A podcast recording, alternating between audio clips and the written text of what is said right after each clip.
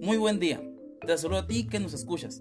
¿Alguna vez te has preguntado qué es la fisioterapia? ¿Es lo mismo un fisio que un alfabetista?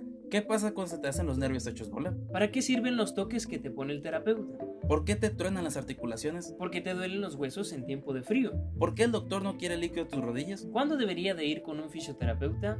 ¿Tienes todas estas preguntas o más? Pues estás en el lugar correcto, porque en este programa llamado Fisio Boris, mi compañero y yo hablaremos sobre mitos, ideas o dudas que tengas sobre el área de rehabilitación y tu salud, explicándote de una manera simple los conceptos, mostrando ejemplos sencillos y algunas entrevistas a fisioterapeutas y profesionales de la salud.